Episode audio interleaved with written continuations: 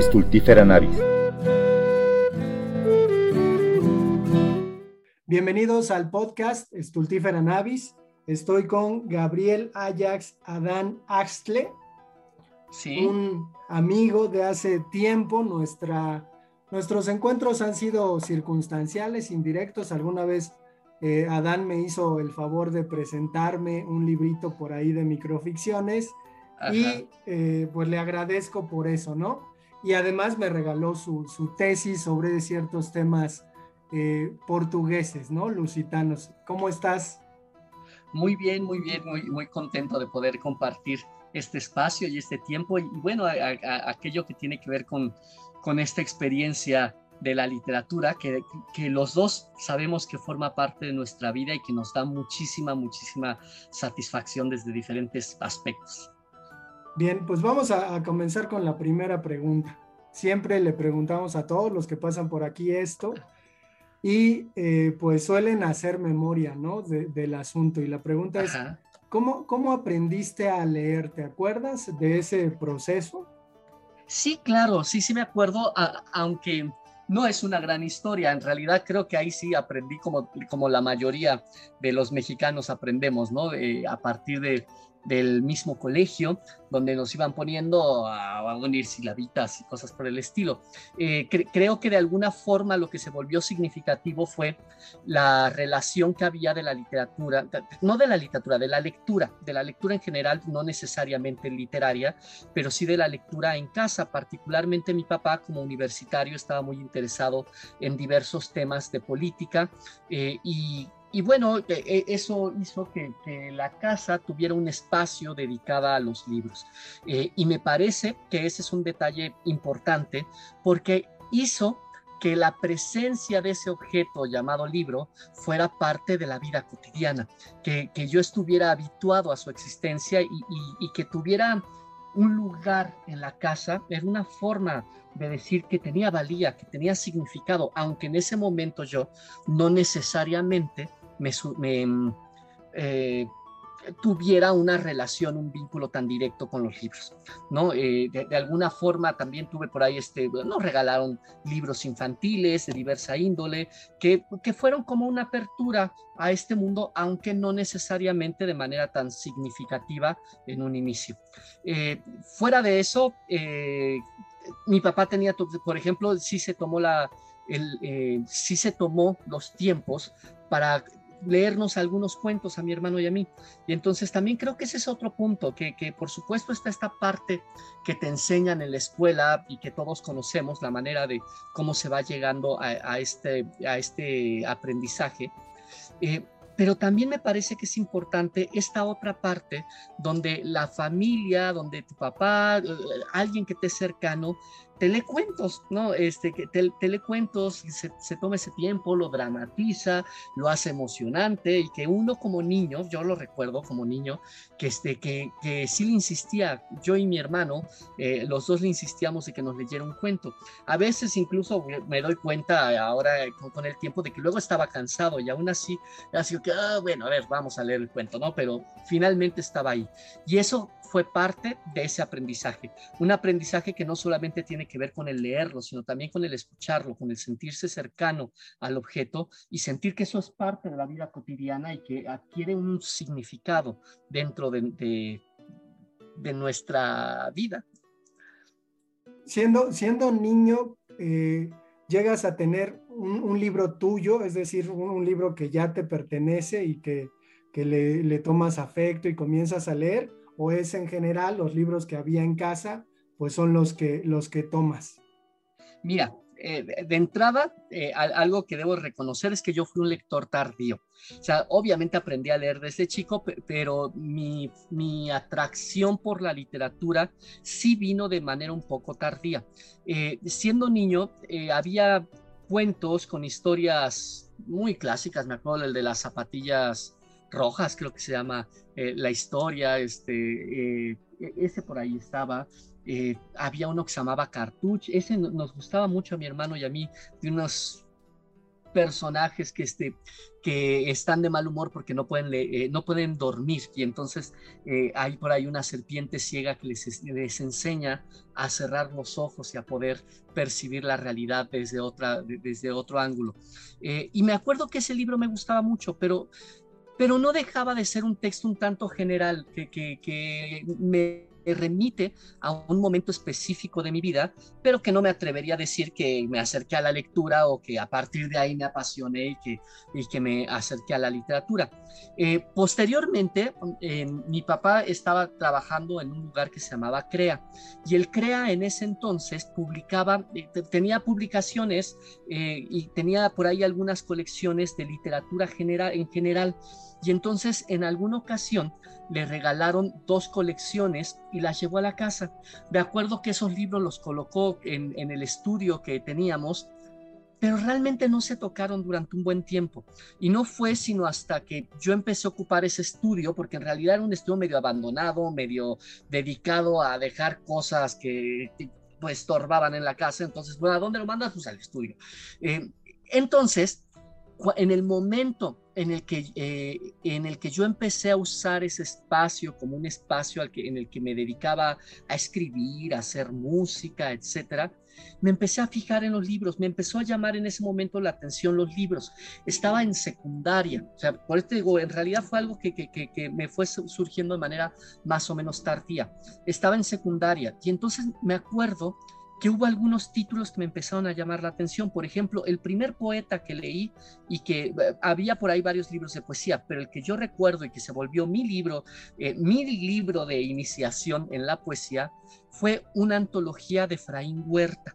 Y entonces incluida, incluía algunos poemínimos, incluía este, los cantos de abandono, eh, eh, los hombres al alba, etcétera, ¿no? Eh, que, que, se volvieron poemas para la época de secundaria que me llegaron, no te voy a decir que los entendía, no, este, no los entendía, era más bien como algo de ese encanto, esa fascinación que me empezó a despertar la palabra y el Mm, el ingenio de Efraín Huerta, este, el humor en el caso de los poemínimos, quien quiera azul que celeste que se acueste, este, eso te da muy presente, este, etcétera, ¿no? Entonces, a partir de ahí, empecé a sentir una atracción mayor por los libros, aunque todavía no me volví un lector tan, eh, un lector dedicado, ¿no? Eso vino de manera un poco más tardía.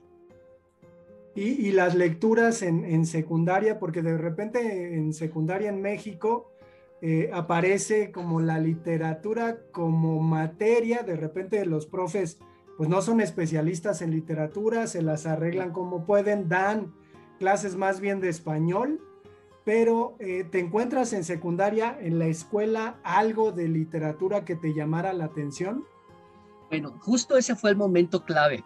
Es decirte que ese fue justo el momento clave. Eh, eh, la verdad es que en general no me gustaban los textos que nos dejaban. O sea, eh, siempre sentía, y, eso era, era algo que estaba platicando hace poco, ¿no? Me enojaba esta idea de que había, debía existir una moraleja, debía haber una enseñanza. Y entonces esta obsesión de los maestros que tenían, porque la literatura tiene que enseñar, y entonces esto significa que si tú haces esto, resultará esta otra cosa. Si te portas bien, te va a ir bien, etcétera, etcétera. Lo detestaba, lo detestaba. Eh, pero bueno, también he de decir que era, no te voy a decir que era un gran alumno, tampoco era, eh, era un alumno bueno, a secas, ¿no?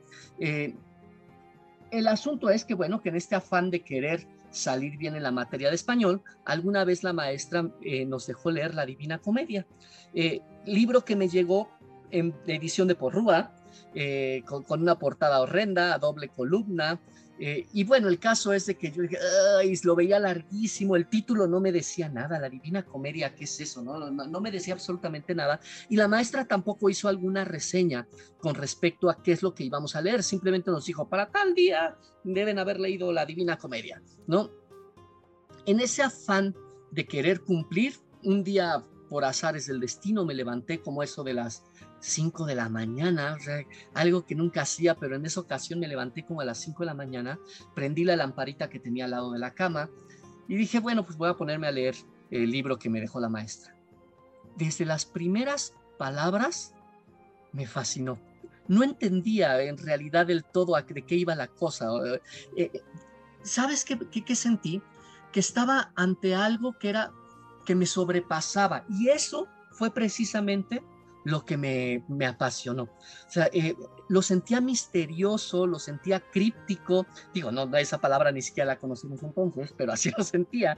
Lo sentía críptico y, recuerdo e, ese, a la mitad del camino de mi vida me vi perdido en una selva oscura, ¿no? Eh, y luego el momento en el que se encuentra a, Virgilio y que le pide ayuda y entonces lo va dirigiendo a la entrada al infierno para poderlo ayudar a salir de ahí.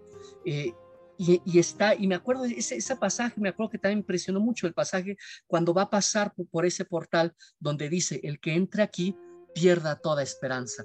Eh, y bueno, a partir de ahí empieza el viaje de Dante Alighieri.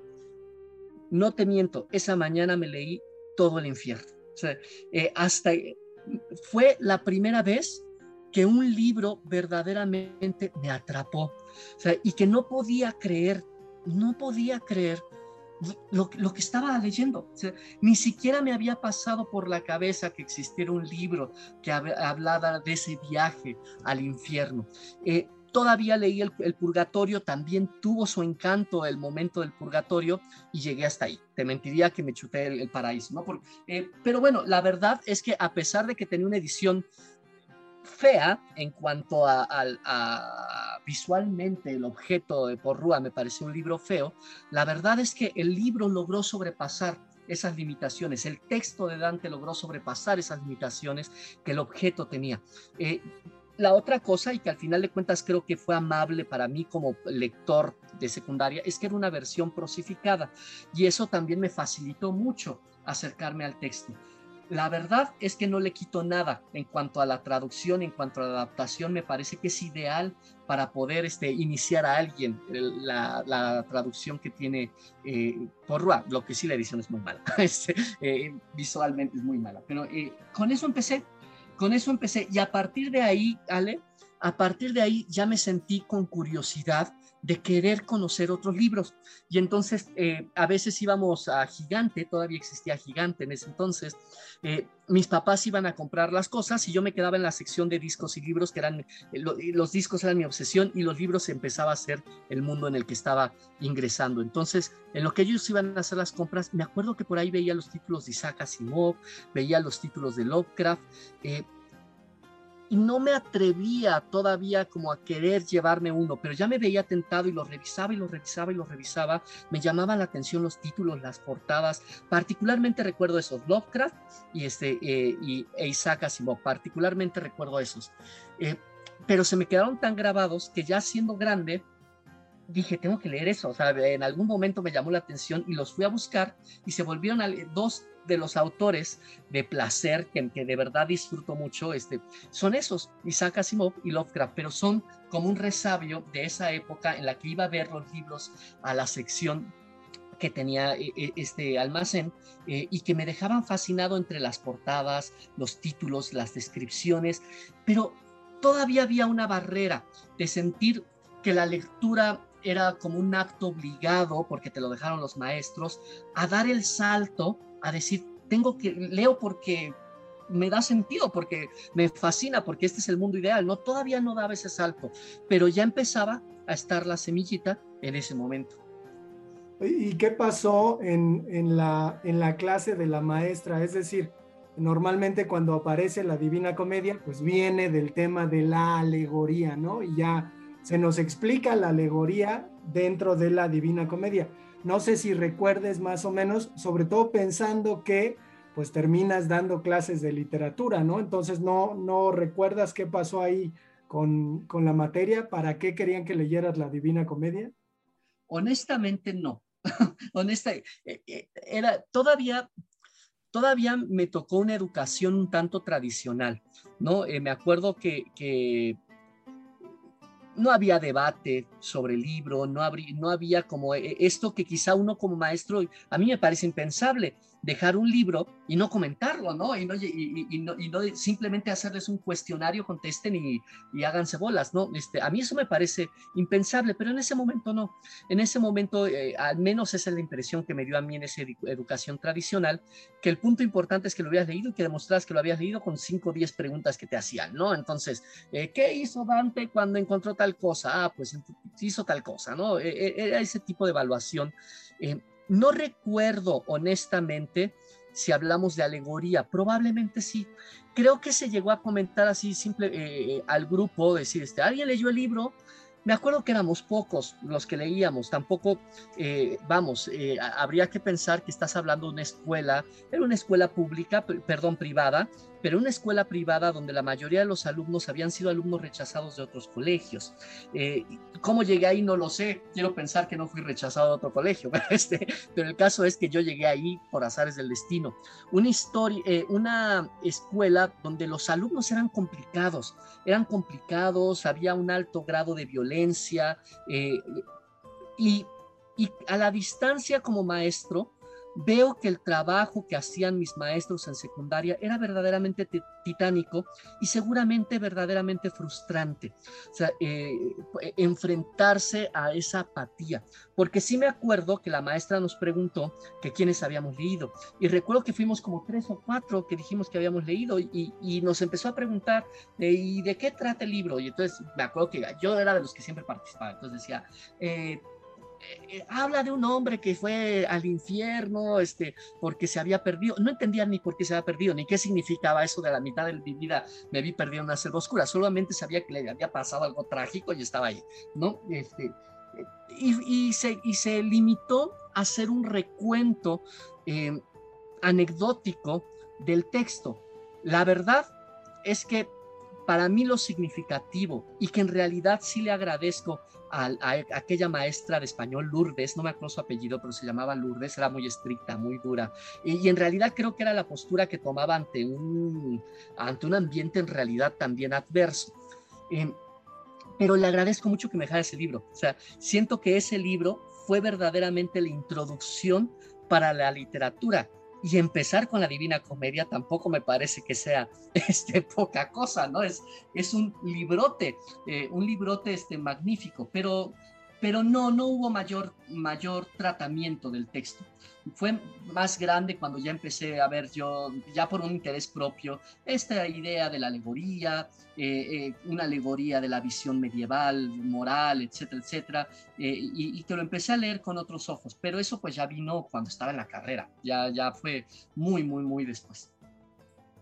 No sé, ahora, ahora pensando en esta, en esta visión que nos da sobre este salón de clases, en la que pocos alumnos leen y, trayéndote a tu futuro en donde pues das clases y seguramente a lo mejor eso te ocurre y es frustrante, me gustaría preguntarte si crees que había algo en ti que te hizo leer el texto y en quienes leyeron. Es decir, eh, cuando yo pienso en la cuestión de la lectura como un ejercicio que, que, se tiene que masificar, me parece que a lo mejor quienes leen o quienes terminan leyendo, quienes se terminan dando la oportunidad de leer, tienen cierta sensibilidad.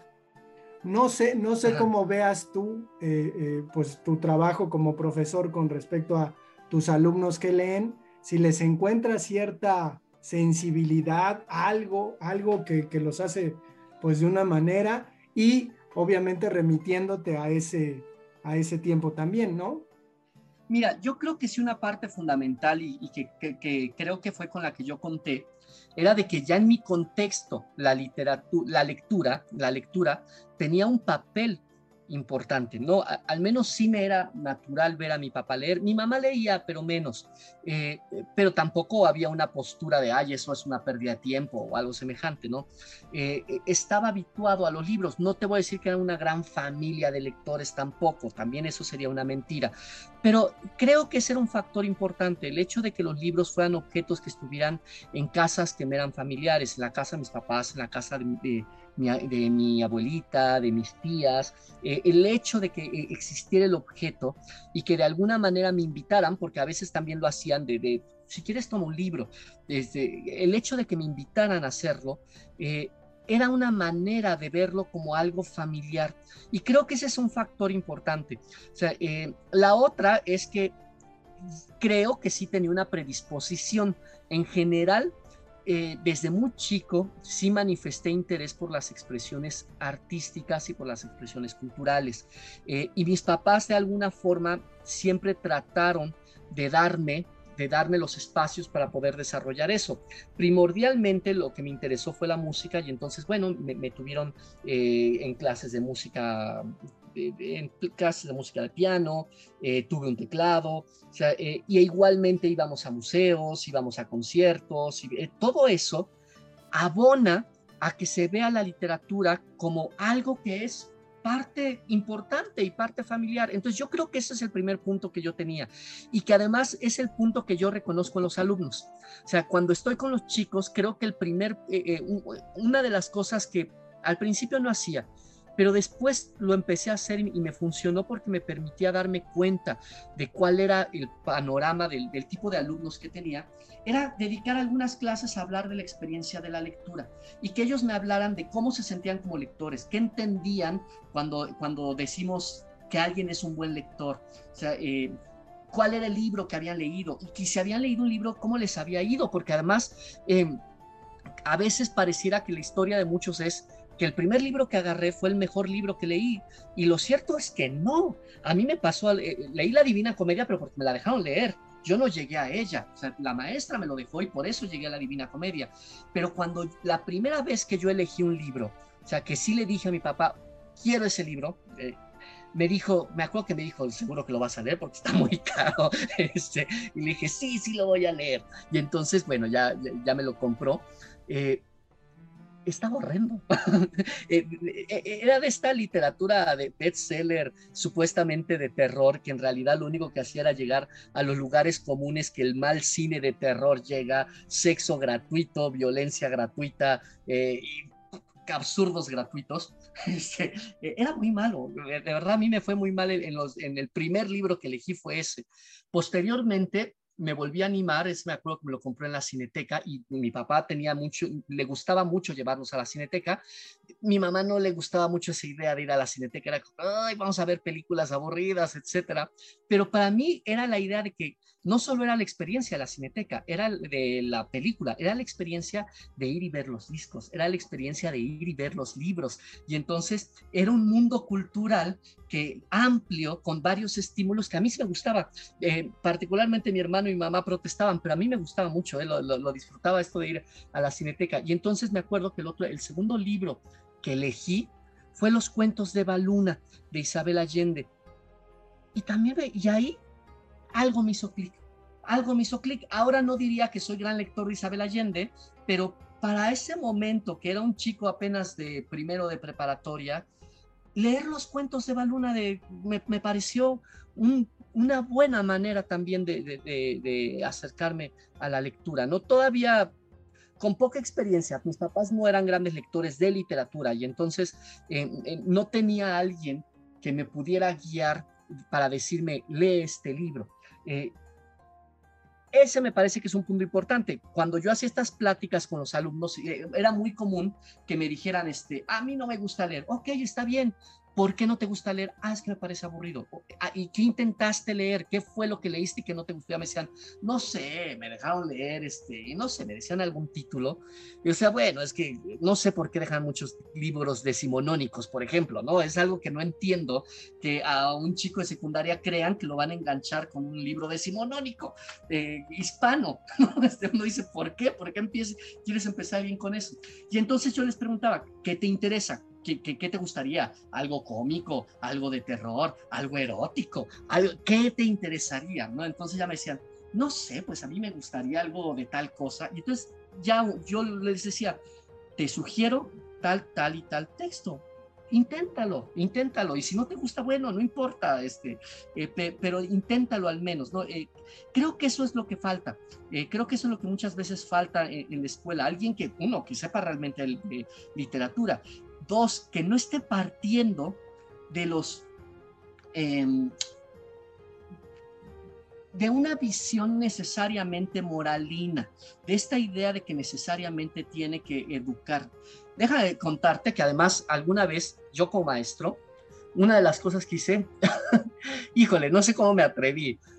La verdad es que yo decía, tengo un problema, no me están leyendo los alumnos. O sea, tengo que proponerles textos que por algo los, los, este, les llame la atención. Entonces por ahí dejé Frankenstein, este, que, dejé a Paul Oster con Fantasmas o con Ciudad de Cristal, eh, libros que a mí me habían seducido, que me gustaba el título, pero me atreví a dejarles historia del ojo. ¡Qué cosa! me atreví a dejarles historia del ojo a tercero de secundaria y a segundo de preparatoria. Híjole, primero empezaron los, los alumnos que siempre cumplen, al otro día llegaron, maestro, ¿qué libro nos dejó? Y otro decía, ¿por qué? ¿Qué tiene el libro? No, no ven, ven, o sea, traían el libro y decían, ven, lee esto, lee esto. Y dice, ¡Oh! no puede ser, ¿no? E, entonces, me híjole, hice, la hice un escándalo en la escuela. Tenía los papás este, dándome lata, pidiéndome junta de que ¿Cómo era posible que el maestro de literatura hubiera dejado leer ese libro? O sea, ¿qué, qué, es eso, no? Eh, ¿Te digo algo? Todos leyeron. O sea, se hizo tal escándalo que todos los alumnos, sin excepción, leyeron Historia del Ojo.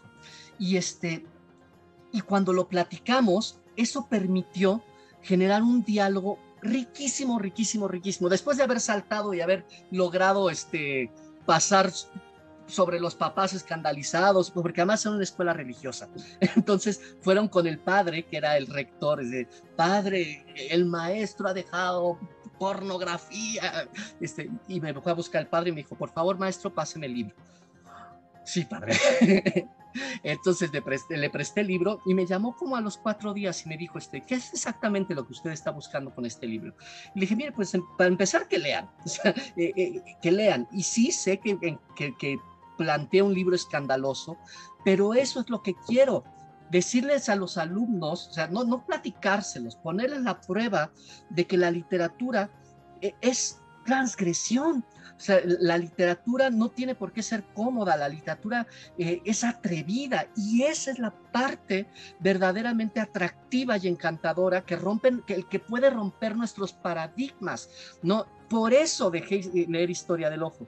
Y me dijo, está bien, maestro, no se preocupe, yo ya hablé con, con, los papás, les dije que usted sabe exactamente lo que está haciendo, este, eh, y adelante, usted puede continuar. Nada, mejor, nada más el próximo año no me haga esto otra vez, por favor. fue, es el único libro que mis alumnos, que todos mis alumnos han leído, todos, todos, todos, todos, a todos los que se los dejé, todos lo leyeron, hasta el más flojo para leer, y todos estaban escandalizados y fascinados al mismo tiempo, pero eso hizo que el debate se volviera verdaderamente constructivo, porque además también estaba la otra parte, decir, ¿y cómo le demuestras al alumno que esta lectura tan, tan, transgresora tiene una valía más allá de lo aparentemente escandaloso que puede ser George Bataille con, con, esta novela, ¿no? Entonces, este, eh, fue, fue creo que también una experiencia para ellos que les sorprendió, que le sorprendió, ¿no? En, darse cuenta que en realidad un libro que, parece tan escandaloso, eh, tan incluso peligroso, eh, pudiera traer en realidad una, perspectiva bastante propositiva. Perdón, me desvío, creo. no, no, no, está bien, está bien. Eh, vamos a la parte de la preparatoria, porque la preparatoria pues es una, una parte de la vida pues, mucho más trascendental en el sentido de, la influencia que los libros pueden tener en uno, ¿no? ¿Qué, pasa en ese momento? ¿Dónde, ¿Dónde estudiaste? Estudié en el CCH Oriente. Ah. Eh, y, vamos, pues el CCH Oriente, un CCH de izquierda, eh, muy politizado, eh, la verdad es que cuando me dijeron que me había quedado en el CCH Oriente, yo ni siquiera sabía que era el CCH, yo había puesto la prepa 6 y entonces hasta lloré, así, no me quedé donde yo, yo quería. Mi mamá me dijo, no te preocupes, vamos a ver la escuela. Y cuando entré a la escuela, estaban unos chavos arquetos, unos ponquetos por acá, otros más fresas. Eh, y desde que entré ese día que lo fui a visitar solo por ver de qué iba la cosa, dije, esta es mi tierra. Este, este, parece el mundo de pecado, esta es mi tierra. Este, entonces, este, eh, entré al CCH Oriente y, y sí, en efecto, el, el CCH para mí fue el punto de quiebre principal fue donde verdaderamente ya me, me, aboqué a la lectura, donde los libros cobraron mucha relevancia. En ese entonces em, eh, eh, mi interés, el interés que había tenido a la música había tenido un declive, eh, ya había estado estudiando guitarra clásica en la Escuela Superior de Música y, me salí con mucho desazón y con mucha frustración. Pero mi interés por la cultura y por el arte, esa, esa seguía ahí. Entonces, eh, mis ojos se pusieron en el taller de teatro. Desde el primer día, desde el primer día de clases que fui al CCH, yo sabía que iba a ir a buscar el taller de teatro. Y entonces eh, me pareció un ambiente muy estimulante, porque además la maestra, Teresa Pacheco, una maestra muy, muy querida y que también he de decir que por ella doy clases, por ella doy clases. La verdad es que ella fue, eh, para mí fue un ejemplo, fue mi inspiración. Eh, y, y conviviendo con ella y viendo la manera en cómo ella convivía con nosotros, yo dije, yo quiero ser ella yo quiero ser como mi, como mi maestra Teresa Pacheco. Eh, eh, adoré a mi maestra Teresa Pacheco, a mi maestra de teatro. Este, y era una, eh, era una mujer de izquierda, igualmente muy politizada, con una opinión muy clara, muy firme sobre las circunstancias políticas. En ese momento estaba, este, acababa de hacer su aparición el ejército zapatista. Entonces, bueno, eran los temas que estaban en el momento en el que yo entré al CCH eh, y que la maestra yo veía que los hablaba con mis compañeros. Yo era, yo no tenía una visión política, yo eh, eh, no la tenía, ¿no? de alguna manera había estado viviendo en una especie de esferita social. y para mí entrar al CCH fue descubrir ese mundo político, social, ese mundo cultural. y esta maestra siempre trataba de prestar atención a cada uno de los que estábamos en el taller, trataba de darnos el espacio para que pudiéramos eh, desarrollar algo que nos interesara desde el ámbito teatral y desde el ámbito cultural. Entonces, ese espacio me pareció fundamental porque también ahí fue donde hice las amistades que también me fortalecieron como lector, ¿no? Sergio Colli, un amigo que se dedicó al teatro, eh, fue fundamental en ese momento porque también él, él, le gustaba mucho la ciencia ficción y entonces luego me platicaba las novelas, ay, leí eh, Bóvedas de Acero y está muy bueno por esto y esto y esto, y entonces me prestó eh, muchos de los libros de Isaac Asimov, los leí precisamente porque él era un gran lector de ciencia ficción y entonces me prestaba los libros eh, y los íbamos comentando. Entonces ahí fue el, momento de quiebre, en efecto, el CCH. y el otro momento fue ahí en el CCH que yo ya me quise hacer de mis libros. O sea, yo ya quise empezarme a hacer de una biblioteca. Y entonces me acuerdo que fui con uno, un chico que era también del colegio, era estudiante, eh, pero él vendía libros y le dije, oye, este, ¿qué me recomiendas? O sea, quiero algo de literatura, pero no sé, honestamente no sé qué buscar, no sé qué leer. Y me dijo, todos los fuegos del fuego. ese te va a gustar, todos los fuegos del fuego, Julio Cortázar. Ok, el título no me pareció tan atractivo, pero el libro estaba bonito, era de estos libros este, que tienen doble cara, Caro Cruz se llama, ¿no? La colección, Caro Cruz. Entonces, era, eh, venía en, esa colección de Caro Cruz y me gustó esta idea que por un lado venía el libro propiamente, el relato, y por otro lado venía una descripción de quién es Julio Cortázar, una cronología, algunas entrevistas, etc. Entonces dije, va, me llevo este libro. Un descubrimiento, o sea, eh, me volví adicto a Julio Cortázar. Eh, desde el primer cuento que venía, la autopista del sur, me pareció un cuento fascinante. Y luego venía la señorita Cora, esta historia de este niño que se enamora de la enfermera que lo está cuidando y va estableciendo una relación de amor-odio con la señorita Cora, me pareció fascinante. Y luego la salud de los enfermos, toda la familia preocupada porque la abuelita no se entere que ya se murió el hijo tal, este, y que van inventando historias para que la abuelita no se entere, ¿no? Hasta que se dan cuenta que, que, que ya están inventando las historias para ellos mismos cuando la misma abuelita ya se murió. ¿no? etcétera. Me acuerdo que fue un libro que me pareció completamente, otro libro que me pareció transgresor. O sea, eh, eh, ese era el punto que me, que me fascinaba, el hecho de encontrar textos donde no había necesariamente esta idea de enseñanza. Yo creo que toda la literatura enseña. En toda la literatura uno aprende, pero no porque haya una moraleja, no porque al final me digan esto significa que debes hacer tal cosa, ¿no? Sino que uno aprende porque la literatura es una experiencia. Estamos viviendo en los zapatos de otro, estamos viendo las realidades de los zapatos del otro, estamos siendo el, el protagonista en el momento en que estamos leyendo. Y entonces en ese momento se vuelve una experiencia y una experiencia de vida que nos enseña, aunque no tengamos exactamente claro qué nos enseña. O sea, es una experiencia y por experiencia en sí misma vale, es, significativa, solo porque es una experiencia, no, este, no porque necesariamente tenga una enseñanza en particular. Y eso fue lo que me atrapó mucho de Julio Cortázar. A partir de ahí ya no paré. O sea, a partir de ahí ya no paré. Leí casi todo Cortázar, me, fascinó, me, fascinó Cortázar, eh, estaba leyendo teatro, Carlos Solórzano particularmente me llamó la atención precisamente por eh, estar en el taller, estaba deseoso de que, de que pusiéramos los fantoches de Carlos Solórzano. No lo hice con la maestra, sino ya después en un grupo individual este, hicimos ese montaje, pero una obra que le tenía muchas ganas y que leí justamente en el periodo de la preparatoria. Eh, otro de los libros que este mismo chico que, que me vendió eh, Todos los Fuegos del Fuego, otro de los libros que me recomendó fue El Muro de Jean Paul Sartre. También me dejó este, enloquecido, ¿no? Eh, este hombre que está esperando ser, este, ser asesinado y todo, todo su sufrimiento. Y luego viene otra historia que se llama Eróstrato, de un hombre que siente repudio por la sociedad y está en su ventana esperando dispararle a alguien porque siente asco por esa sociedad que, este, que lo abruma, ¿no? Eh, entonces me parecían libros verdaderamente inquietantes, inquietantes, ¿no? Eh, eh, no, no, no, necesariamente me sentía cómodo, particularmente leyendo a Sartre con este cuento de Erostrato, me acuerdo que fue un libro que me, hizo sentir muy incómodo y me hizo sentir esa repulsión que el personaje manifestaba por la gente que veía por la ventana, me hizo sentir esa repulsión y me pareció incómodo, pero no dejó de ser una lectura eh, fuerte y significativa. Así fue, así fue la prepa y a partir de ahí pues se desató la locura, Ale.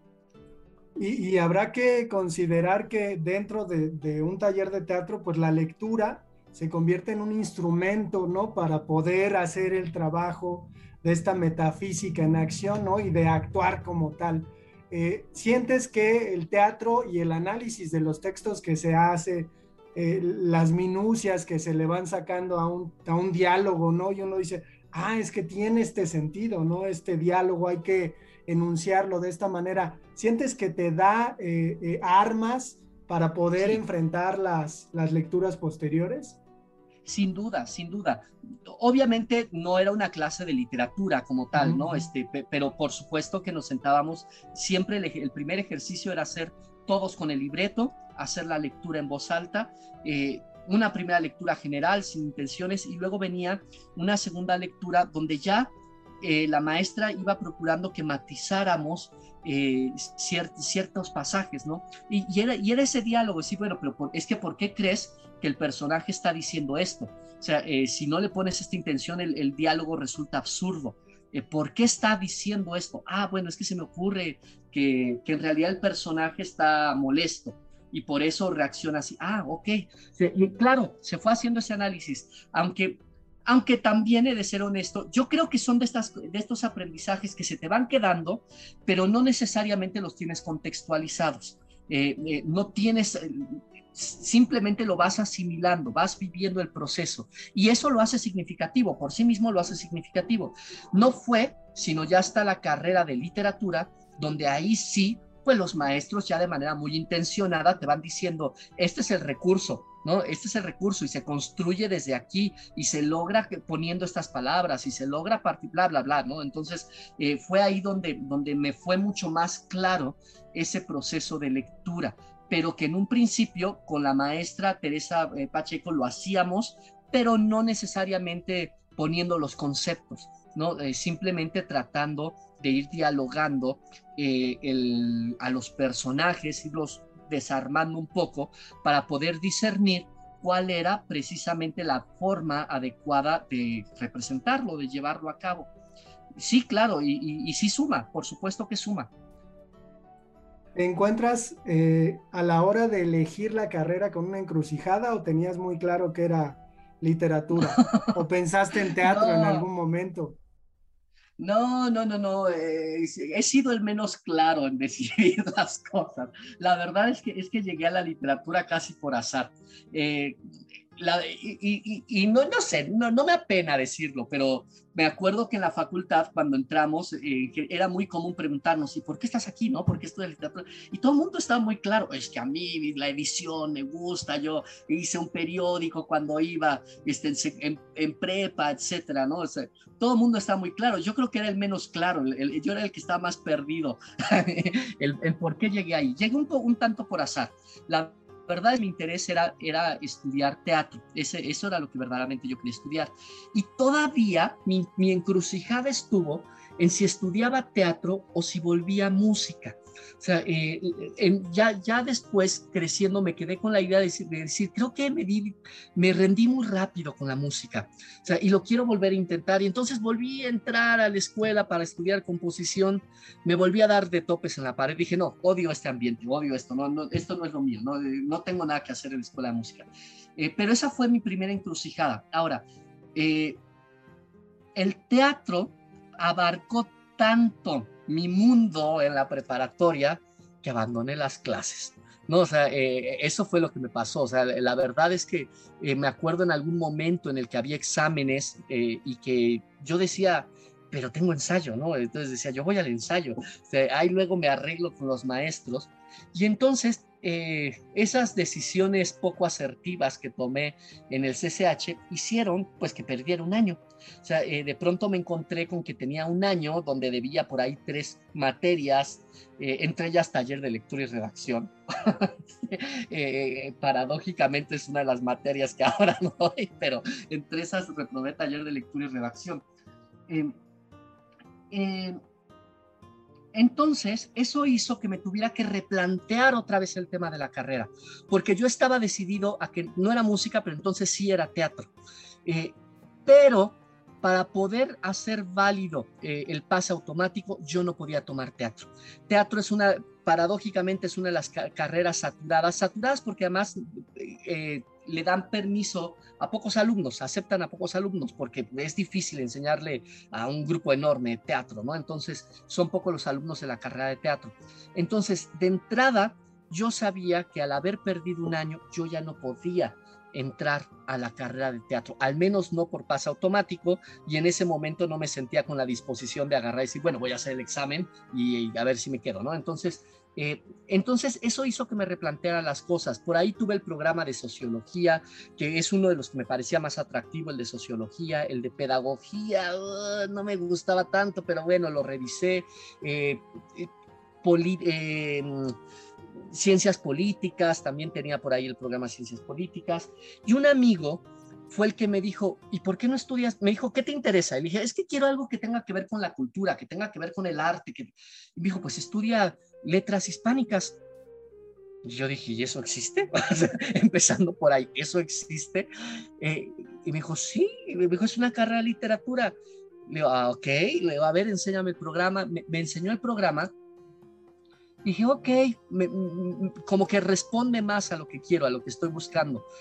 Y en realidad mi plan era estudiar letras un año y después solicitar el cambio a la carrera de teatro. Ese era mi plan real. O sea, eh, el asunto es que cuando entré a la carrera de letras, me fascinó. O sea, de, de, pronto estaba en estos debates que yo había buscado en la escuela de música, me interesaba mucho el tema de la estética, de qué era el arte, qué era la belleza, eh, cómo se construye la belleza, eh, todo, todos esa conceptualización, esos, esos discursos vinculados con la estética me interesaban en demasía, en demasía. Y entonces, cuando estoy en la carrera de letras, ese es el tipo de diálogos que se empiezan a dar, ese es el tipo de debates, el cómo se construye a partir también de ciertos textos en particular que me iban fascinando, que iba descubriendo. Eh, y por eso, al final, cuando termino de cursar el primer año, digo, no me voy a cambiar, esto es lo que quiero. De cualquier manera, yo estaba, yo estaba dedicándome al teatro con un grupo que había hecho con este amigo, Sergio Colli, que este, eh, habíamos formado un grupo. Él, él, él era más grande que yo, por dos años era más grande. Entonces, cuando él termina eh, el CCH, él se va a la carrera de teatro y entonces de alguna manera él me invita a ser partícipe en sus proyectos, me invita a componer la música, me invita a actuar, me invita a dirigir y formamos un grupo y entonces de pronto ya, ya, ya, los dos somos los que dirigimos, los dos somos los que producimos eh, eh, y, formo parte de, del mundo teatral sin ser necesariamente alguien del, teatro como tal, ¿no? Pero participo, estoy dentro de algunos grupos este, en los que él participa. Y entonces siento que esa parte ya está satisfecha y que lo que me falta es esta otra parte teórica, este diálogo que me pareció enriquecedor que me da la carrera de letras y decido quedarme en la carrera de letras. Tenía claro que iba a dar clases, eso sí de decirte, tenía claro, no, importaba que fuera estudiar, lo que yo tenía claro es que quería dar clases. Con la maestra Teresa Pacheco, desde el principio yo dije, yo quiero ser como ella, quiero dar clases y quiero dar clases a chicos de preparatoria. O sea, estaba muy claro en eso.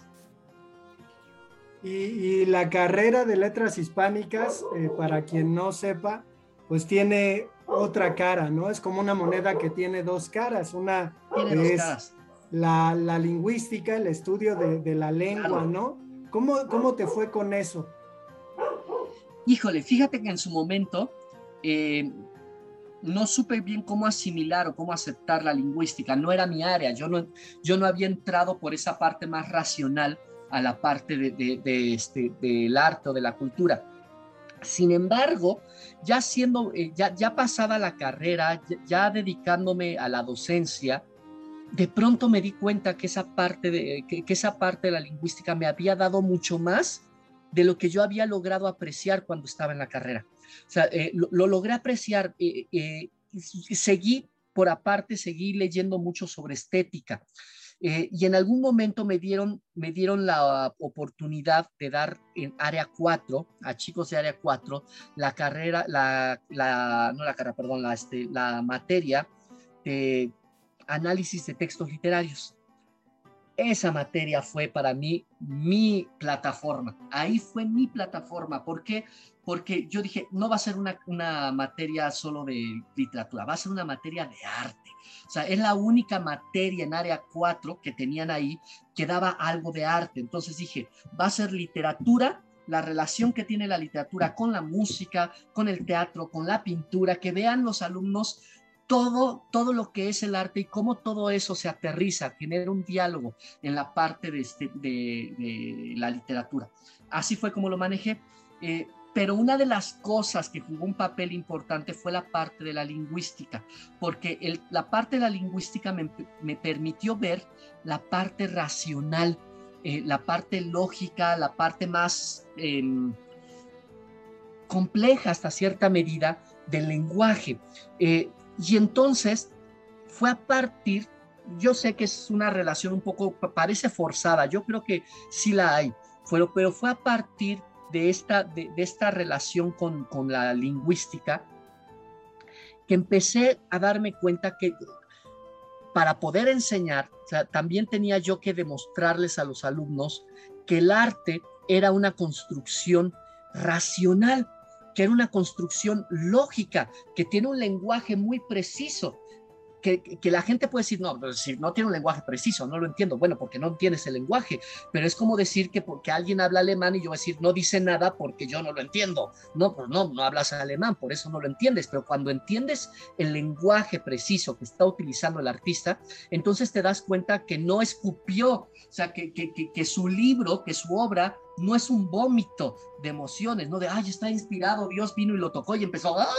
empezó a escribir este eh, tocado por la gracia divina y, escribió la divina comedia, ¿no? No, no es así, es una obra completamente racional, completamente planeada, eh, eh, donde el, escritor se ha tomado no un día, para escribir un libro que quizás solo tiene 70 páginas, ¿no? O sea, pero esas 70 páginas no se hicieron en un día, o sea, fueron pudo haber sido dos años, tres años que estuvo limpiando el texto una y otra vez, una y otra vez, hasta llegar a lo que quería llegar, porque tiene claro el edificio que está construyendo. Y entonces tiene clara cuáles son las piezas que sí funcionan y cuáles son las piezas que no funcionan. Y necesita revisar el texto de forma racional una y otra vez hasta llegar a la obra que quiere llegar.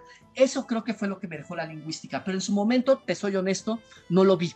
En su momento no lo vi, en su momento sí fui de los que dijo, ah, guácala, este, la, lingüística, qué aburrido, etcétera, ¿no? Eh, por ahí tuvo un papel importante una maestra que nos daba la materia de español superior. el nombre siempre me ha parecido muy pretencioso de la materia, ¿no? Se llamaba español superior. Eh, tuve algunos maestros ah, buenos, este, otros regulares unos muy malos, pero hubo una maestra en particular muy joven que, este, que que cuando ah, con ella eh, vimos todos los temas de sintaxis, entendí lo que jamás había entendido. Todo lo que me trataron de explicar en la primaria, en la secundaria, de sujeto predicado, todas esas cosas de oración subordinada, no las entendía. O sea, honestamente me perdí en eso. Con esa maestra fue tan precisa, tan clara, que, que, que lo entendí y además no solo lo entendí, lo aprecié, lo disfruté eh, eh, y, me permitió darme cuenta de que todas estas maniobras lógicas de las que ella hablaba eh, en la materia, en realidad aplicaban a la perfección en la buena literatura. O sea, y no porque el escritor esté pensando, este es el sujeto y ahora pongo el predicado. No, no, pero obviamente hay un dominio del lenguaje y hay un dominio de ese mecanismo para que las cosas funcionen de manera precisa. No es lo único que se requiere, por supuesto. Se requiere también ingenio, se requiere imaginación, se, se requiere un criterio social, etcétera, ¿no? Hay un montón de cosas que pueden hacer a que el artista sea un, genial, ¿no? Un genio. Pero, este, pero vamos, sin duda me di cuenta que esta parte del lenguaje, esta parte que la lingüística proponía, era mucho más enriquecedora de lo que yo al principio había pensado. ¿no? Este, porque sí lo desprecié, honestamente, sí lo desprecié. Eh, ahora no, ahora hasta cuando mis alumnos llegó, ahora vamos a hablar de las oraciones subordinadas. vas concluyendo ya la carrera y te encuentras con, tu tema de tesis. ¿Por qué, por qué elegir eh, el tema de tesis que tienes y a ver si nos explicas un poquito de qué se trata? Híjole, He de decirte que toda la carrera pensé que iba a ser una tesis sobre Julio Cortázar.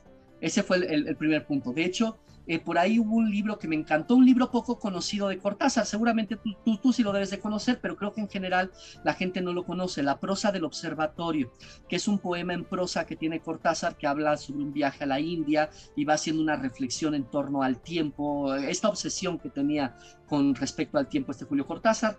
Eh, un libro que además tiene, está lleno de fotografías que toma su, su esposa, ahorita no recuerdo el apellido de la esposa, este, pero, este, pero que toma algunas fotografías de los, eh, del observatorio de Jaipur, creo, este, creo que es el observatorio de Jaipur, eh, y, hace un libro maravilloso entre las fotografías y el poema en prosa. Mi idea era hacer una tesis sobre este, sobre este libro, que además sentía que era un libro poco tratado y que merecía la pena eh, ponerle un reflector.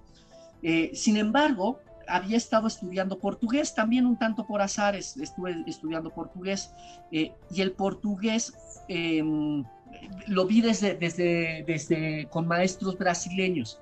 Entonces tenía cierto prejuicio, y te lo he de decir así abiertamente, tenía cierto prejuicio ante la cultura brasileña que yo reducía a fútbol y a samba. Este, y ni me gusta el fútbol ni me gustaba la samba. Entonces, eh, no sé cómo llegué a estudiar portugués en principio, pero, pero en ese momento dije, voy a, ¿por qué no aprovecho que estoy estudiando portugués? ¿Por qué no aprovecho y veo y saco algún tema que tenga que ver con, con la literatura brasileña? Un poco en este afán de, de no estar en una área cómoda. Siempre me ha gustado como eso, ponerme algún reto. Y ese era mi reto, decir, ok, abandoné, porque además todo el mundo me decía Cortázar, ya todo el mundo habló de Cortázar, ¿no? O sea, me hacían muchas caras cuando decía Cortázar, decía Cortázar. Entonces dije, ok, voy a buscar en la literatura brasileña. Eh, y llegué a esta maravilla que es esta mujer Clarice Lispector con su, con su novela este, La Pasión según H.G. Eh, entonces, esa fue mi primera propuesta. Eh, fui a preguntar por algún maestro, ya me dijeron, llegué con Rodolfo Mata y, y le dije, maestro, estoy interesado en hacer una tesis de literatura brasileña, me dicen que usted es especialista y quiero estudiar este, a Clarice Lispector. Y me dijo, así como me dijeron de Cortázar, me dijo, ah, Clarice Lispector, este, me dijo, es buena, me dijo, es muy buena, pero ya la han tratado mucho. Me dijo, eh, me, me parece que es difícil plantear algo nuevo, algo diferente en una escritora que ya ha sido muy tratada. ¿Por qué no buscas otra cosa? porque busca otra cosa, lo que quieras, pero te invito a que te des una semana a ir a la biblioteca y busca otra cosa. Entonces me di la tarea de buscar otra cosa. Eh, encontré por ahí a Drummond de Andrade, a Mario de Andrade, este, y di con Joao Cabral de Meloneto. O sea, eh, no había muchos libros, además decirlo, eh, había un libro, una antología que se llama Duas Aguas, donde venía la recopilación de sus primeros siete libros o seis libros y, había un libro que se llama Una faca lámina, que desde el título dije, un cuchillo solo lámina, me, me, pareció un título misterioso, extraño, y cuando fui leyendo el, el, el, poema, también me pareció completamente críptico. Me encantaba su musicalidad, me encantaba eh, las imágenes que planteaba, me parecían eh, que estaba ante algo algo bueno, aunque no lograba entender de qué iba la cosa.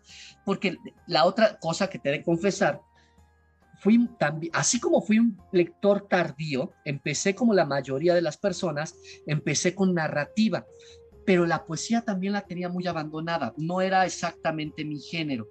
Y, y entonces, no sé qué pasó, me, me gustó este poeta, me gustó este poeta, y entonces dije, reconocí que era mal lector de poesía. Eso fue lo que reconocí que era un mal lector de poesía y pensé que la tesis era una buena oportunidad de aprender algo de la poesía, de acercarme a un género en el que no me sentía cómodo, pero dije, pero el poema me gusta y me gustaba mucho, mucho, mucho. Entonces fue de ahí, a partir de ahí, fui con el maestro y le dije, una faca solámina. Me dijo, Ah, me dije, Joao Cabral Meloneto, es muy bueno, porque además eh, Rodolfo Mata eh, se ha especializado mucho en literatura de vanguardia. Y entonces cuando le presento a Joao Cabral Meloneto, me dijo, o sea, él estaba más en su terreno, me dijo, va, Joao Cabral Meloneto. Es una tesis muy sencilla, la que presenté en realidad, eh, creo que no em, si tuviera que dar algún valor, hacer un juicio de valor sobre mi propia tesis, me parece que su mayor valía es ponerle un reflector a un escritor fenomenal, poco conocido en México, que es Joao Cabral de Meloneto. Eh, creo que ese es realmente el valor de la tesis, porque no hago sino un repaso general de toda su obra de principio a fin para decir que una faca lámina es la mejor, este, que ahí está todo lo bueno de Joao Cabral de Meloneto. Entonces, realmente no es una gran propuesta en ese sentido de hipótesis, ¿no? Eh, no, hay una gran hipótesis en, en la tesis, pero eh, sin duda me abrió uno eh, el mundo a una realidad que no conocía, que era la, la realidad cultural de Brasil, una realidad poco conocida para los lectores mexicanos y que tiene una riqueza fabulosa, fabulosa. Y a partir de ahí se me fue el prejuicio. Brasil no es solo fútbol y samba, o sea, tiene una historia cultural, artística fenomenal, maravillosa, que vale la pena este, conocer de principio a fin, ¿no? Este, y, y, bueno, llegué por Joao Cabral de Mendoneto, este, que, que es un escritorazo de maravilla. Eh, no sé si has tenido la oportunidad de leerlo, a Joao Cabral de Meloneto, pero es un poeta que, que, justamente es una respuesta a los excesos de las vanguardias. Y entonces, si las vanguardias se exceden en imágenes, en rupturas, etcétera, para él su propuesta es hacer, es volver a las bases, es volver a un lenguaje básico donde se debe renunciar por completo al adjetivo, al adverbio y se debe construir una poesía sustantiva, eh, con un lenguaje preciso, ¿no? Eh, eh, él tiene un poema por ahí que se llama El ingeniero y dice, el ingeniero construye cosas claras, imagina cosas claras, un avión, un edificio. Y entonces esa es, esa es la idea de Joao Cabral de Meloneto, hacer una poesía donde va a poner las cosas precisas, el lenguaje preciso, y que además, a diferencia de los poetas de vanguardia, de las primeras vanguardias, donde es romper con el verso, romper con la métrica, romperle la torre a todo lo que tiene que ver con, con la forma, Joao Cabral de Meloneto dice, no, tenemos que recuperar otra vez la forma, la estructura. E, es, es, un poeta bastante racional porque además no viene del mundo de la literatura, él viene del mundo de la ingeniería y entonces desde ahí está pensando la, la, poesía y entonces construye una poesía este, eh, casi planteada eh, como una obra aliada con la ciencia, ¿no? Este, incluso hay poemas que van divididos como 1.1, bla, bla, bla, bla, bla, 1.2, ¿no? Este, como si fuera una tesis lo que se estuviera proponiendo. Y al final de cuentas, sí sus poemas parecieran ir planteando algunas tesis que se van desarrollando a lo largo del poema. Antes me pareció un poeta fascinante que me dio una visión además que me cambió mis prejuicios también con respecto a la poesía, porque yo también partía de la poesía que, ay, la poesía es amor, es cursilería, fuchi, etcétera. Eh, y me presento ante un poeta completamente racional, eh, lógico, que me parece fascinante, que me quite, que derrumba por completo lo que yo creía que era la poesía. Entonces, bueno, por, eso, eh, por eso es esa tesis de, sobre Joao Cabral Meloneto, Mafaca Solámina. Y, y, con toda esta historia, con todas estas experiencias y esta sustancia que nos has ido relatando, pues te lanzas al mundo de la docencia, ¿no? Que de pronto a lo mejor uno piensa, ¿no? Que, que dar clases es algo y se encuentra con con la escuela y pues resulta que hay muchos papeles que llenar, ¿no? Hay muchas cosas que cumplir, hay muchos cursos que tener que no necesariamente tienen que ver con lo que uno estudia, pero ¿cómo, cómo te sientes eh, cuando comienzas a, trabajar como profesor de español o literatura? ¿Por qué materia comenzaste? Literatura universal. Bueno, de, hecho, mis primeras, primeras clases, así literalmente mis primeras clases fueron teatro. Di teatro eh, para niños en una, en una primaria. Eh, habían perdido al maestro de teatro, yo entré eh, por ahí de mayo y, monté Romeo y Julieta, ¿no? Me atreví a, a, montar Romeo y Julieta con niños de primaria. fue una experiencia breve, fue una experiencia breve, pero fue, digamos, lo que me permitió empecé a hacer currículum para empezar, porque no tenía realmente currículum laboral, entonces eso me permitió empezar a hacer currículum eh, y después de meter mis papeles soy llamado a la VM y al TEC de Monterrey. Este, a, esos dos lugares soy llamado. Eh, pero propiamente literatura, donde voy a dar clases de literatura es en la VM, en la VM Tlalpan. Uf, bueno, ¿qué me topé? este, bueno, me topé para empezar con la idea de que está muy romantizada la imagen. Yo creo que, que, de manera justa, tiene su encanto la docencia, pero pareciera muy fácil. O sea, la verdad es que yo veía a esta maestra Teresa Pacheco y a otros cuantos maestros que también me fueron importantes, parecían fluir muy fácilmente y parecían ganarse a los alumnos con una facilidad eh, impresionable, ¿no? Entonces, eh, yo pensé que, que, así de sencillo iba a ser. No, el primer día fue frustrante, muy, muy, muy frustrante. Me, metí, el primer grupo al que me presenté un grupo que tenía como 40 alumnos y me pareció monstruoso, monstruoso. Este, era, lo tengo muy claro, eran las 7 de la mañana, estaban todos, estaban todos los alumnos. Además era un grupo difícil. Empecé con un grupo difícil y me acuerdo que empecé de hablándoles yo soy Gabriel Ajax y les voy a dar la materia, es una maravilla. No me acuerdo qué les dije, pero escuchaba que hablaban aquí, yo volteaba a o sea, guarden silencio, y ya estaban hablando acá, y o sea, sentí que no me escuchó nadie. No, fue una pesadilla, en realidad fue una pesadilla. Después tuvo un grupo maravilloso que sí me escuchó y fueron todos muy lindos, pero, este, pero lo cierto es que el primer día en general me resultó, tenía cuatro grupos, tres o cuatro grupos de corridos y me pareció una experiencia aplastante, aplastante.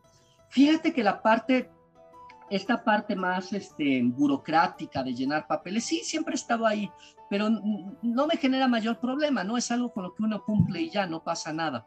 Este, uno lo hace y ya, son gajes del oficio. Realmente la parte rica de la docencia, pues es esta experiencia con los alumnos eh, y este lograr em, impactar en algo con ellos, que no es tarea fácil y que honestamente eh, uno lo aprende, y tú lo sabes también como docente, ¿no? Uno lo aprende a golpes, a muchos golpes.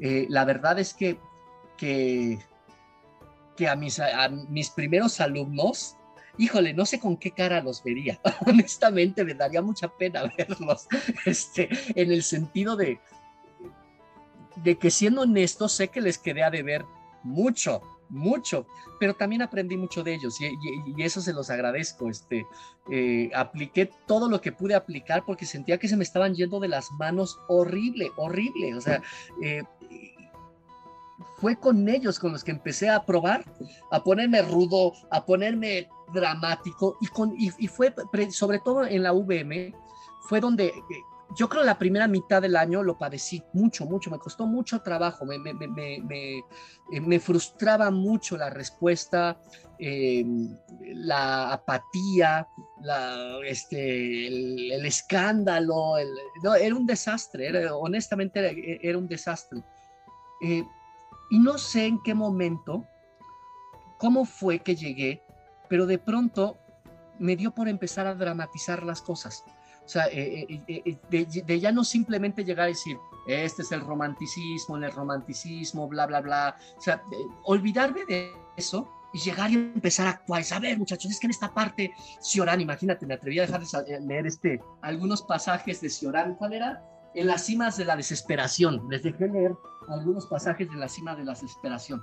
Y entonces me acuerdo que llegaba y les, y les decía, porque Ciorán está hablando del suicidio, imagínense, pero lo empecé a dramatizar y me di cuenta que eso de dramatizarlo, de exagerarlo, me funcionaba. Empezó a atrapar la atención.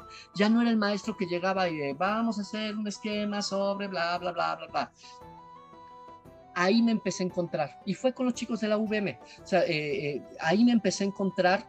Y ya después, cuando cambié de trabajo, digamos que ya venía un poquito más afinado y empecé a moderar, entre no ser tan estricto, porque hubo un momento en que era así que también como que el maestro duro, duro, duro, ¿no? Que no quiere que se mueva ni el ala de una mosca, ¿no? Entonces, este, y que cualquier cosa tira eso a la basura, bla, bla, ¿no? Y, y empecé a moderar hasta que logré encontrar el tono adecuado, la forma adecuada de, de acercarme a los chicos.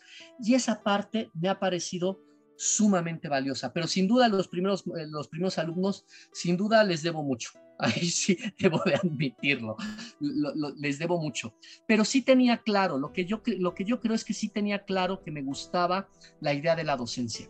Eh, y entonces, para mí el reto no era llenar papeles, el reto no era cumplir con calendarios eh, o cumplir con el programa. Para mí el reto real era hacer que la experiencia de la literatura, del arte, de estos temas que nos apasionan, que se pudieran volver una experiencia también significativa para ellos. Y no necesariamente que se volvieran un Gabriel Ajax este, posteriormente, ¿no? Este, eh, ni mucho menos, ni que se volvieran necesariamente artistas o se fueran al mundo de la literatura. Ese no era mi plan, pero, pero sí hay al menos esta idea de, de que vieran que el mundo de la literatura era un mundo mucho más fascinante de lo que podíamos estar pensando en otro momento, ¿no? Perdón, no sé si contesté la pregunta. Sí, no, desde luego, desde luego.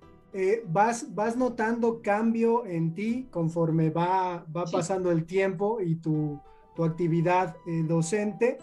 ¿Notas cambio en, en, las generaciones que te toca tener? Es decir, los adolescentes de, de, los años en que empezaste a dar clases a estos años, ¿sí los ves como muy distintos? Digo, creo que en un momento podríamos, podríamos hablar tantito porque me interesa el tema de, de los programas de estudio ¿no? de la UNAM y, el vuelco que se les ha dado. Pero ¿cómo ves esta parte? ¿Sí, ¿Sí ha cambiado las generaciones? Sí y no. Obviamente hay paradigmas sociales que cambian, ¿no? Este, eh, y, que no podemos pasar de largo. Pero los adolescentes son los adolescentes siempre. O sea, sus preocupaciones, sus dolencias, sus anhelos, son muy semejantes en todas las épocas. Eh, eh, y lo cierto es que, que, si uno, que, que, si uno logra entender en esencia cuál es el conflicto del, del adolescente, eh, creo que uno logra encontrar el camino para establecer la, la empatía. creo que el punto principal con los jóvenes es quererlos. Ese es el primer punto. Eh, son muy sensibles a eso eh, y, suena una cursilería, pero creo que, que, no lo es. O sea, es quererlos en el sentido de darles su lugar, de tratarlos no como niños, porque creo que también es uno de los errores que de pronto los querramos tratar siempre como si fueran niños, son menores, nosotros somos los adultos y nosotros somos los que sabemos, etcétera, etcétera.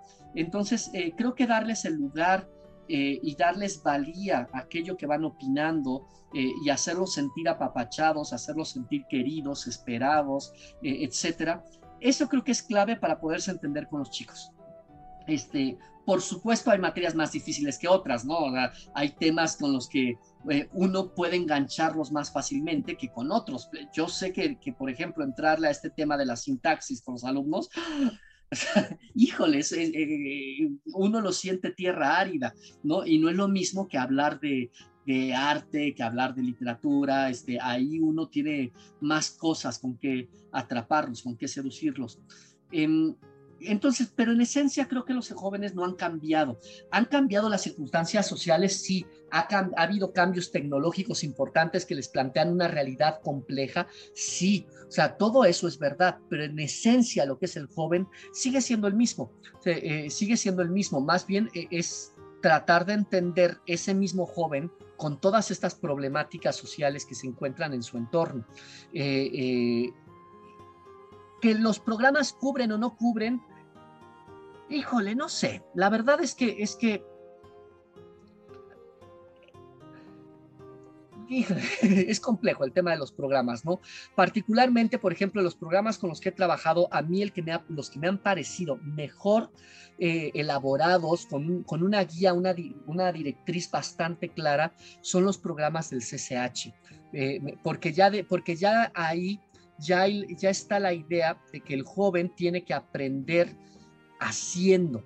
Tiene que aprender desde la experiencia directa y no desde la teoría. Por supuesto que debe de haber teoría, pero siempre se debe aterrizar en un hacer y en un dejar que el joven lo descubra, o sea, eh, que el joven vaya haciendo el camino, ¿no? Entonces, en esa medida, me parece que uno de los programas mejor planteados son los programas que tiene el CCH. No preparatoria, todavía me parecen programas muy caducos, bastante caducos, este, eh, y la SEP eh, en estos programas que ha hecho para educación básica y, media superior, me parece que también ha tenido algunos logros importantes que tampoco se pueden demeritar, ¿no? Eh, donde ha dejado de tener importancia el tema y es más importante el aprendizaje como tal, ¿no? Eh, el, estos aprendizajes que les son más significativos, que puede ser la interpretación, la lectura, el análisis, eh, el debate, etcétera, más allá del tema que es un pretexto para hablar de lo que sea, siempre y cuando eh, se, haga este ejercicio de reflexión. Entonces yo creo que ha habido un avance importante en la parte de los programas eh, escolares, pero que los docentes son los que no están caminando necesariamente a la par. O sea, que la realidad de los docentes también es otra. Eh, digo, nosotros, eh, particularmente tú y yo, hemos sido maestros de escuelas privadas, pero no es la misma realidad de los maestros de las escuelas públicas. Y entonces es ahí donde se ve que también el docente no está caminando a la par de los programas. Y entonces cuando se tratan de aplicar estos programas se vuelven a empobrecer en torno al tema, eh, no, no hay una hilación clara. Yo reviso los programas de la SEP y no es que haya como una hilación que diga por qué primero vemos este tema y por qué este otro, ¿no? Parecía que todo está mezclado. Eh, y entonces, eh, en este sentido, creo que sí falta también trabajar sobre los maestros, eh, sobre una preparación mucho más dirigida a los docentes y mucho más especializada porque quizá a veces el problema de los maestros que están en las escuelas públicas es que no todos, pero varios, eh, vienen de, de, estas escuelas donde se les enseña a ser maestros, pero sin ninguna especialización en lenguaje. O sea, el maestro de español es un maestro que sabe cosas muy básicas de español, ¿no? Pero lo cierto es que no es un especialista del lenguaje, no es un especialista de la literatura. Entonces su perspectiva se sigue quedando muy sesgada a esta idea de que la literatura eh, debe de enseñar X cosa, que debe ser moral, debe ser muy pulcra. Y entonces, bueno, pues se dan estos fenómenos ya sé que se dio en una escuela privada y no pública, pero se dan eh, estos fenómenos como el escándalo que hubo en torno a la novela de Aura, de Carlos Fuentes, ¿no? Que además uno la ley dice, perdón, entre Aura y Historia del Ojo, no entiendo dónde está el escándalo. Este, ¿No? Son dos cosas muy distintas. En fin, ¿cómo ves, Ale? Pues tú debiste ser viral, ¿no? En ese caso, ¿no? sí, seguramente sí lo fui. No, sí fue todo un caso, sí fue todo un caso. Eh, y fíjate que no renuncié de del todo a seguir dejando libros este, más o menos incómodos o escandalosos, pero bueno, traté de que no fueran tan, tan evidentes, ¿no? Pero por ejemplo, por ahí les dejé leer La Gaviota de García Ponce, eh, que está mucho más contenido y es un, libro mucho más, este, em, con todos los elementos sexuales, pero más sugeridos, menos, e, menos evidentes y que también logró cautivar mucho a los alumnos, ¿no? Esta, esta historia de aprendizaje.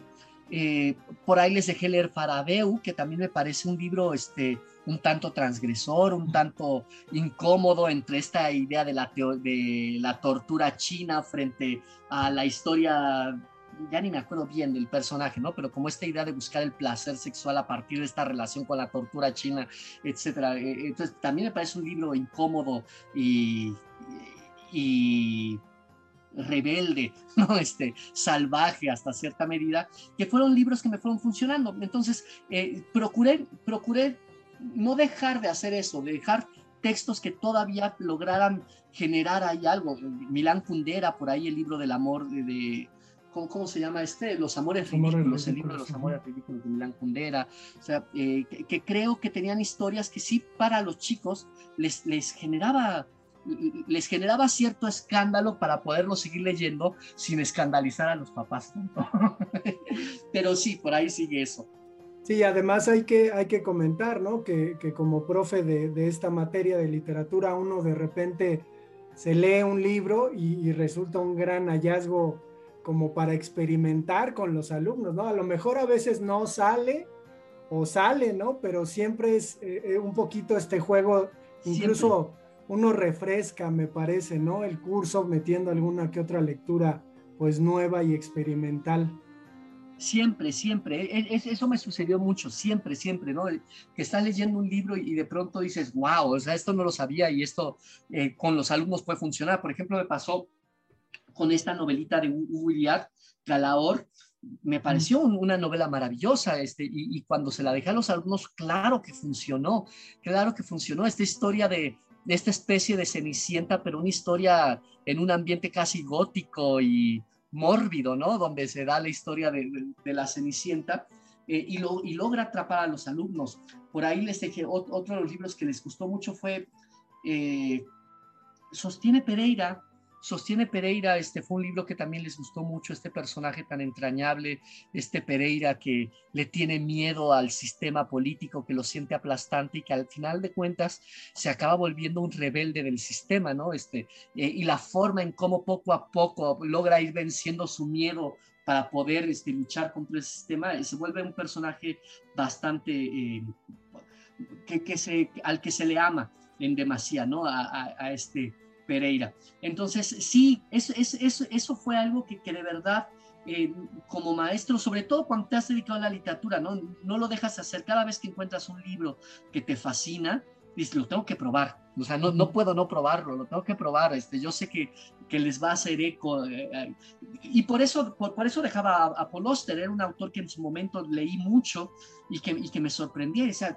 son libros breves, son libros eh, propositivos este, y, y, transgresores que pueden dejarle algo este, a los alumnos. Ahorita, por ejemplo, traigo en la cabeza, me gustaría de Hara Carver, con, eh, sí, es Carver, con este, eh, con, de qué, de qué se, de qué, de qué se habla cuando se habla de amor, ¿no? Este, creo que es, es el título del libro, y me, pareció un, libro también este, eh, maravilloso, ¿no? Con cuentos muy precisos y muy crudos, que, este, que, que pueden dar una perspectiva muy distinta de lo que es, de, del, o una visión quizá pesimista de lo que es el amor, pero que no deja de ser atractiva, ¿no? Entonces, por, por ahí tengo algunos libros que digo, sí quiero, quiero este, atreverme a dejarlo con los chicos, este, sin duda alguna.